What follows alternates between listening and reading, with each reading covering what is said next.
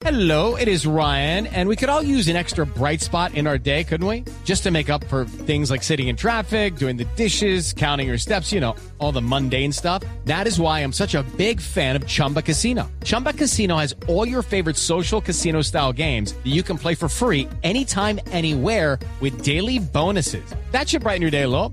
Actually, a lot. So sign up now at chumbacasino.com. That's chumbacasino.com. No purchase necessary. BGW. Void were prohibited by law. See terms and conditions. 18 plus. Las autoridades tratan de establecer contra quién iba dirigido el explosivo que fue desactivado en la calle 86 con carrera séptima y dar con la captura de los responsables. Simón Salazar.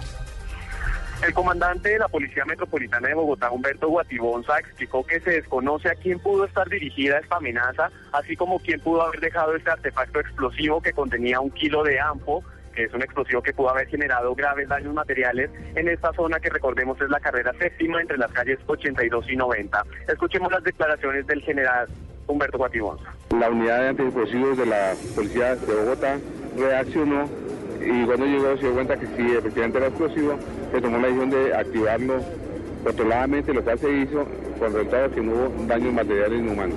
Es muy, muy prematuro decir a quién. Aquí lo importante es que se logró evitar que eso explotara y, e hiriera a alguien. Lo segundo es iniciar la investigación que ya iniciamos. Estamos revisando a los vecinos, revisando cámaras y lo que vamos a hacer. El general Guatibonza aseguró que se retomó el control de la zona y que se está buscando en los alrededores elementos que permitan dar con el origen de este paquete bomba que fue detonado de manera controlada. Las investigaciones al respecto continúan. Simón Salazar, Blue Radio.